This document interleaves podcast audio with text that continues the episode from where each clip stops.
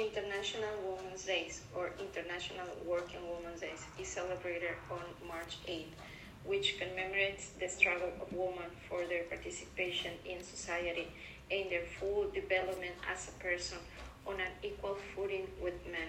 The strength that a woman's movement achieves throughout the world crosses borders, cultural, economic, ideological differences, and of any kind. Women, you need to have the power to change the world and achieve equality in all areas of society. What is um, why is it why is this important? It is important since it is one woman unit in the fight against so many injustices towards our gender. Why are women fighting for gender equality? Well, in addition to being a fundamental human right for all, it is essential to achieve peaceful societies capable of sustainable development. What can you do contribute to this fight? There are many ways to contribute. Take part of this Women's Days challenge.